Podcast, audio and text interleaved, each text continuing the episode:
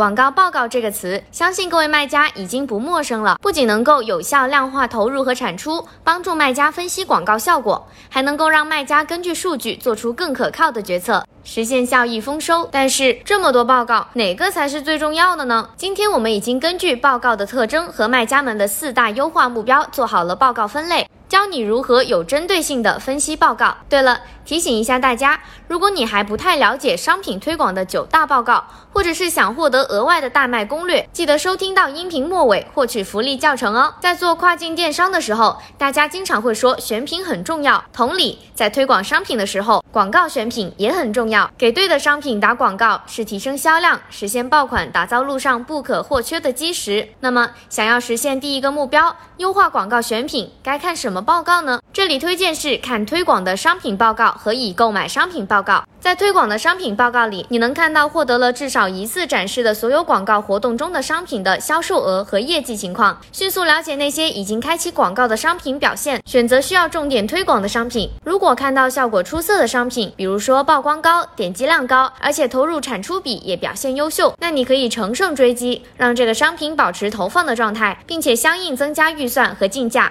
让销量更上一层楼。如果遇到展示次数低的商品，可以将它移到单独的广告活动中，或者给单独的预算，防止自己的商品之间的预算竞争。也方便后续能够更好的分析曝光差的原因。对于表现不佳的，比如说曝光和点击量高，转化却很低的商品，则需要重新对商品详情页、关键词投放和商品投放等进行优化，为你的商品找到更加精准的流量。而已购买商品报告可以让你了解消费者在点击了你的广告之后，都购买了哪些商品，洞察他们的购买趋势，发现新的广告机会。这个报告要怎么用呢？你可以对比投放的广告商品和消费者已购买的商品。一般来说会有两种情况，第一种是你投放了广告的 ASIN 和消费者已购买的 ASIN 一致，这种情况说明消费者对于已投放广告的商品认可度高，你可以继续为这些表现出色的商品增加竞价和预算，采取扩展投放的策略。第二种情况是投放了广告的 ASIN 和消费者已经购买的 ASIN 不一致，这就说明了消费者选择的商品同样具有市场潜力，你可以对那些能带来高销量的已购买商品进行广告活动推广，来挖掘更多出单机会。与此同时，还能利用商品投放创造交叉销售或升级销售的机会哦。搞定了广告选品的优化后，下一步要优化广告的关键词、投放策略等等，该看哪些报表呢？具体该怎么做呢？快戳下一条音频听听吧。另外，记得在评论区扣九大广告报表，还可以获得本次分享的全攻略哦。